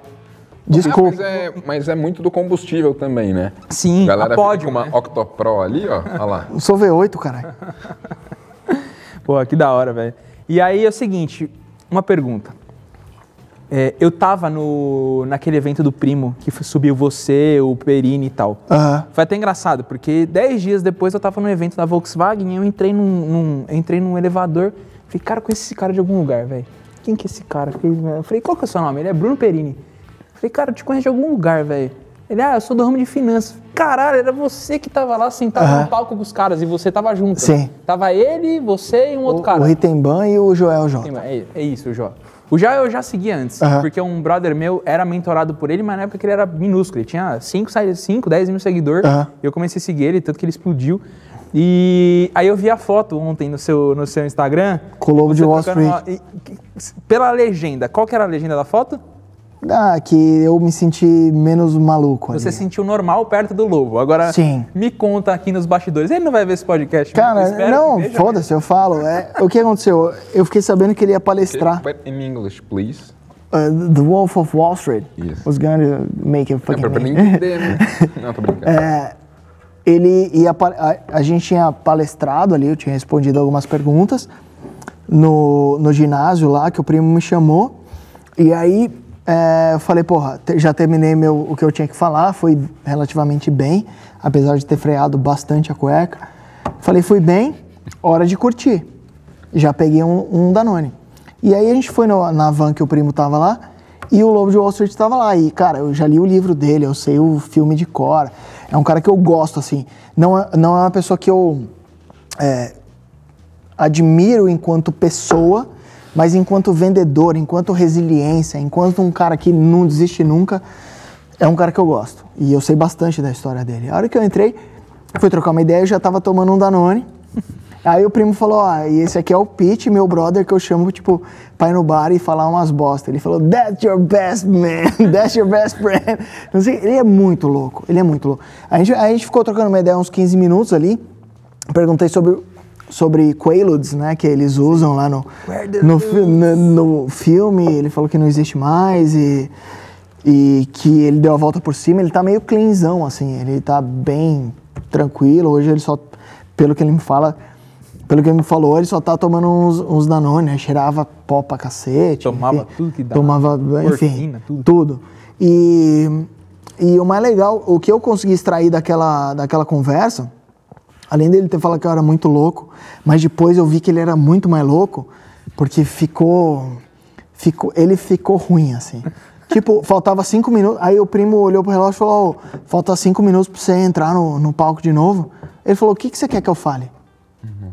Ele falou: posso falar de vendas, posso falar de marketing digital, eu posso falar da minha história. Ele falou: tem um- uns cinco scripts, assim. uns cinco scripts na minha, na minha cabeça. O que, que você quer? Aí o primo fala- falou: eu quero que você fale de vendas. Ele falou: tá bom, tchau pra todo mundo. Foi lá, falou de, falou de vendas bem pra caralho. Aqui Então é um cara que já. dia dos pais. E eu não consegui ver ele, porque eu saí pra comer. Minha mulher ficou puta da vida quando ela descobriu que eu não ia estar lá de manhã. É. Eu falei, ó, eu vou participar do evento até meio de uma hora, meu pai me pega e a gente vem pra cá, que eles estavam no interior. Aham. Aí eu não consegui ver a palestra do... Não, foi Jordan. animal. Ele deu uma aula, cara. Assim, é um cara muito confiante. Eu acho que é, eu, eu tenho diversos, diversas limitações, assim, que eu até me ponho. Então, muitas vezes, tipo, eu não gosto de câmera. É, e eu percebi que eu não gosto de câmera. Eu, né? E aí, de- não. E aí eu percebi que, tipo, se eu olhar ali pro número um, imaginar que é o Bob Esponja me filmando, eu consigo conversar com o Bob Esponja. Então eu fui criando art- artifícios é, pra, pra fugir, assim, das minhas paradas. Ele não, ele é um cara tão confiante que ele foi preso, ele perdeu quase todo o patrimônio dele. Vendo, acho que 200 Ficou mil. devendo uma grana, teve que ressarcir todo mundo que ele enganou. E conseguiu. Saiu da, saiu da, da cadeia, falou, tá bom. Vida nova, tipo, o cara consegue renascer com uma frequência assim que eu, que eu acho admirável. Muitas vezes eu fico remoendo alguns erros que eu cometi no passado. É, eu falo, porra, eu já sou meio velho, eu tenho 33 anos, tal. Então eu fico remoendo. O cara não remoe nada. Fala, mano, fiz merda pra caralho, fui loucão pra cacete, roubei todo mundo, perdi tudo, vou começar de novo, fazendo palestra. Então eu, o que, se- muita, eu postei a foto com ele, muita gente veio me dar porrada, o que é normal. E eu falei, e do tipo, é, esse cara enganou metade dos Estados Unidos, tá bom, enganou. ele. Aí ele ressarciu todo mundo e aí ele teve que sair do zero, cara. É, então, Ah, eu- eu a resiliência é um negócio que me atrai cada vez mais. Assim. O Joel J é um cara muito resiliente também, atleta olímpico. O Rodolfo, bodybuilder. é, Rodolfo Schwarzenegger, né, que a gente, que a gente chama no meio bodybuilder. É, então, eu gosto de gente que, que consegue tomar porrada e consegue seguir em frente. Eu consigo, mas é muito mais por causa do, do- da substância. Cara, eu, eu, eu, li, assim, pelo que eu entendi, o Jordan, ele, ele escreveu o livro, é, era, é, The Wolf of Wall Street, é, Running for, sei lá, alguma coisa. O segundo livro é, tipo, Fugindo do Lobo de Wall, alguma parada assim. São dois Ele livros. tem alguns, é. É, então.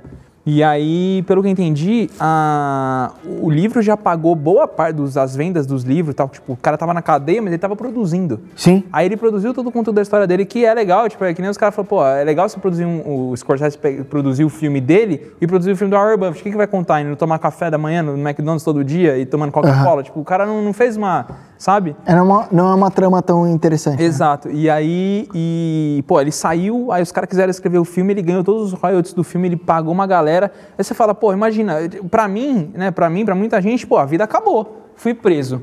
Tô devendo 200 milhões de dólares. Fui proibido de, de- de trabalhar no mercado financeiro. E o cara ainda conseguiu fazer o que ele fez. E no mínimo é um cara admirável. A Sim. galera tem que saber separar isso. Sim. né? Tipo, o- o- até onde o cara o, o que o cara. o que o cara conseguiu fazer, mesmo e assumiu a culpa dele, cumpriu a pena perante a sociedade na, na, na cadeia e conseguiu, tipo, um negócio que já era perdido. Eu acho que é o que o Rodolfo tava falando sobre viver uma vida abundante, assim. Não tem nada que breca o cara. O cara fala, mano, fiz uma puta merda, preciso consertar. Ele vai lá e pensa em maneiras de consertar. O Rodolfo não fez esse tanto de merda. O Rodolfo tem uma trajetória muito, é, eu acho que linear pra cima, assim, que é admirável também, porque é um cara que também não bebe, não faz merda. É um cara. O Rodolfo é um cara mais sólido, digamos assim. Ele, ele oscila menos. E é bom, porque aí o cara sobe em linha reta. Mas eu acredito que é, é, pessoas que oscilam igual eu oscilo, eu gosto de escrever música, eu gosto de tocar. Eu acho que pessoas que têm uma veia um pouco artística tendem a oscilar mais. Eu acho que a grande, o grande diferencial, o que separa os meninos dos, dos homens é justamente essa, esse ímpeto de continuar tentando e, e eu consegui ver isso claramente assim no Lobo de Wall Street assim.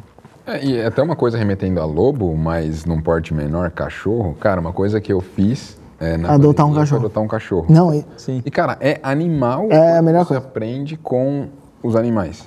E, tipo, às vezes ele faz a baita burrada, você falou pra ele fazer é, xixi no lugar certo, ele não fez, aí você briga com ele, aí, tipo, ele vem perto de você, dá uma lambida na sua cara e, tipo, é vida que segue. é. Então, tipo, a gente tem que aprender muito com isso, né? A gente tende a querer remoer as coisas, isso, aquilo, e, tipo, cara, hoje eu sou um tipo de pessoa que, cara, fez aquilo, tá ótimo, vamos seguir a vida aqui, porque... Eu mijei uma vez em você se- sem querer, não foi? Que isso? 2020, não? não? Aí, então, Ah, não, outro Rodolfo. Que isso? Não, mas acho que é isso, né? Tipo, o cachorro você apronta ali, você briga com ele, e, tipo, ele vem como se nada tivesse acontecido, dá uma lambida na sua cara e, tipo, é a vida que segue. Tocar a vida assim, eu- às eu vezes só- é mais leve. eu sou assim com a Carol, cara. Na hora, na hora eu fico muito puto. Aí eu fico reclamando que não. Ela mija em você? Hã? Ela mija em Não, você? não, não, não, ainda não. Não, mentira. Eu não. No, no banho, mas. É, mas foi sem querer assim, eu fui dar uma desviada. Aí.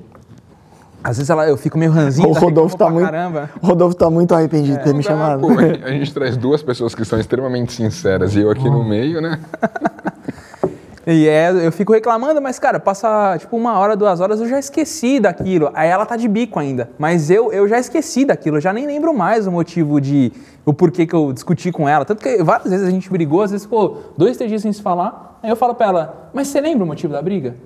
O principal? Ah, não lembra. Muitas vezes não lembra. Então É, você vê que é. é tipo um tempo jogado fora mesmo. Tipo, cada vez que você vai ficando mais experiente, você vai vendo que muitas coisas. Vai ficando mais a simples É. a vida. Eu acho que Por muito tempo eu fui assim de remoer as coisas e tal, mas, tipo, era ruim só pra mim. Eu tomava esse veneno e a pessoa tava de boa. E, tipo, eu tava lá de bico. Cara, É, vamos é. viver a vida e já era. E agora que o Pitão já contou aí alguma coisa de background, aí você tem uma coisa pra falar também? Alguma história assim que ninguém sabe, que é de background assim, de, de- assim, não precisa ser nada que ninguém mijou em ninguém, mas é, alguma coisa assim que, sei lá, alguém que Por você que que você conheceu, não- alguma parada assim de diferente, que a galera não sabe. Não, assim, é, acho que talvez poucas pessoas saibam, mas eu servi por um tempo o exército, né? É, Daí vem o- os músculos, né, as flexões, É, tal, mas barra. assim, eu acho que para tudo na vida, para você ter sucesso, tem que ter consistência. É, acho que você não deu certo no YouTube, por exemplo, por acaso. Você postou 80 vídeos no YouTube para depois começar a monetizar. Você não foi por acaso também que deu certo. Então, se você for disciplinado e consistente, você vai ter muito resultado. E acho que o Exército me ajudou muito nesse sentido. A ter um olhar coletivo entre as pessoas, mas principalmente em ser consistente e disciplinado. Tanto que lá a gente tem uma questão que é chamada de TAF, né? Então, de tempos em tempos, tem provas ali para provar o quanto você consegue fazer de flexão, o quanto consegue fazer de barra e o quanto você consegue correr. E, cara, para mim, correr sempre foi muito difícil, porque eu era mais pesado e eu tinha mais altura. Geralmente, uma pessoa mais magra e menor tende a correr muito mais. Só que eu consegui ficar em, em top 1 na corrida. Tipo, mesmo não tendo biotipo para isso e nem forte para isso, mas pela disciplina e consistência eu consegui isso daí. E consegui Mostrar que o talento não presta pra porra nenhuma. Não, tipo, presta. Se você for disciplinado e talentoso para aquilo, Vai cara, ser difícil ninguém alguém te pegar, segura. né? É tipo o caso do Senna, por exemplo. Ninguém te segura. Tipo, queira ou não, nós temos uma predisposição para falar.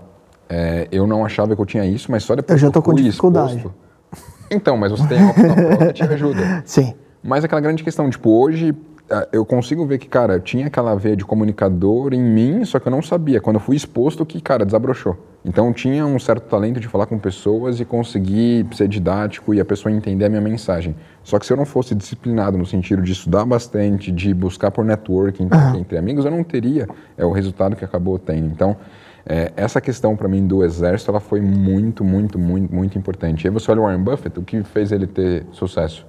Disciplina e consistência. Por mais de 40 Anos. ele conseguiu 20% ao ano de é, retorno. Na academia, tem muita gente que vai lá, vai lá na academia, tipo, virou o ano, qual, qual é o projeto do ano? Ficar com um bom corpo. Aí vai lá em janeiro, fevereiro, março não vai mais. Então, tipo, as pessoas hoje são muito acostumadas a começar muita coisa e terminar poucas. Então, cara, seja consistente e disciplinado em poucas coisas e vá atrás disso daí que você vai ter resultado. Então, acho que o Exército me ajudou muito nesse sentido. Cara, não é uma corrida de 100 metros. Tem que ter uma disciplina e tem que continuar. E o que eu vejo de pessoas que, putz, eu vou, vou começar a investir, começou, parou. Eu vou começar a treinar, começou a treinar, parou. Ah, eu vou mexer em carro, começou, parou. Tipo, cara, conclui alguma coisa, porque isso vai te trazer uma satisfação incrível.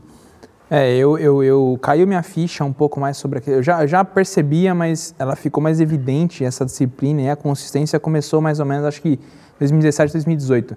Comecei a ler mais livro e tal. Falei, cara, esse é um, esse é um ciclo virtuoso, é, um, é uma coisa. sim. É uma coisa que vai me levar para frente, vai me evoluir como pessoa. E aí eu comecei a é, é, estimular esses, é, essas atividades em que me melhoravam. E uma delas é investir, etc. né? Tanto que a gente montou a carteira para a Lorena. Eu quero que ela já comece desde pequena, já com uma carteira legal ali, para quando ela tiver uns 20 anos ali, quando eu soltar essa carteira para ela, quando ela, talvez ela já tiver uma cabeça um pouco melhor, auxiliar ela. Então é isso aí, tipo, a carteira dela vai ficar grande com consistência, investindo todos os meses, né? Porque o ponto é que a galera sempre tá atrás do grande segredo, do pulo do gato que fez ter sucesso. E, tipo, cara, não tem pulo do gato. Do foguetão, não tem. Não tem. É ser disciplinado e consistente naquilo. Vai fazendo, vai fazendo, vai fazendo, vai buscando melhorar você mesmo sempre, né? Porque eu acho que um dos problemas das redes sociais é as pessoas sempre estarem olhando para o lado, pensar que a grama do vizinho é melhor, que a conta bancária do outro é melhor, que o relacionamento do outro é melhor. Vai sentindo um bosta, né? Você mesmo. Então, tipo, foca em você e foca em se autodesenvolver e é, melhorar como um todo.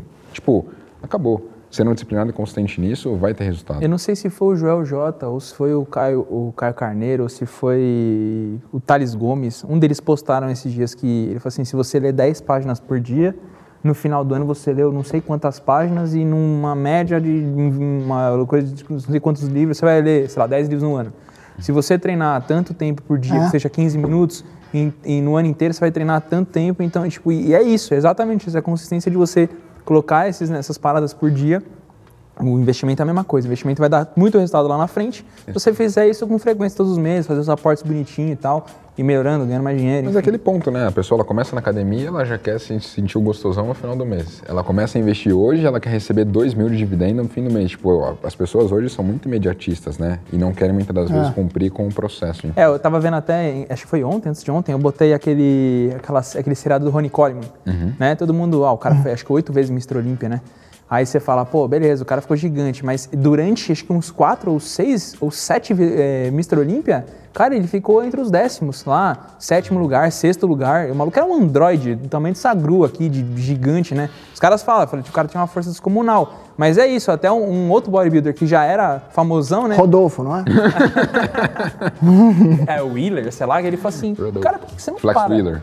É, por que você não para de fazer isso? Aí ele com aquela vozinha fina, meio Anderson assim, ah, é, I like that, né? Não sei o que, tipo... É.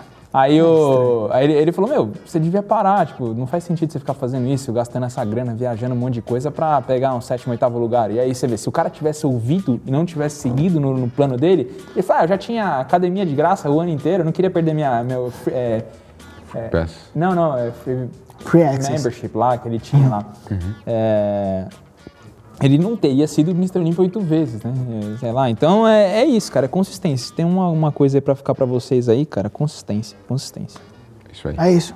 Rapaziada, é, é isso. Agradeço Fechou? vocês demais aí. Eu tô, Tamo junto, a gente quando tá quiser. mantendo a distância social aqui. Eu tô até meio longe do Rodolfo, eu ia dar um, dar um soquinho aqui. É, eu fico não- longe do é, Rodolfo porque é, ele tem, é, ele, é, tem um imã muito bonito. Bom, rapaziada, espero que vocês tenham gostado aí desse, desse podcast. Espero que vocês tenham curtido aqui os insights que a gente soltou aqui. O Rodolfo passou, passou muita coisa legal, o Pete também. Acho, acho que bebeu pouco, por sinal, né? É que vai ter mais. Tô em jejum. Né? Tô é meu desjejum. Ótimo.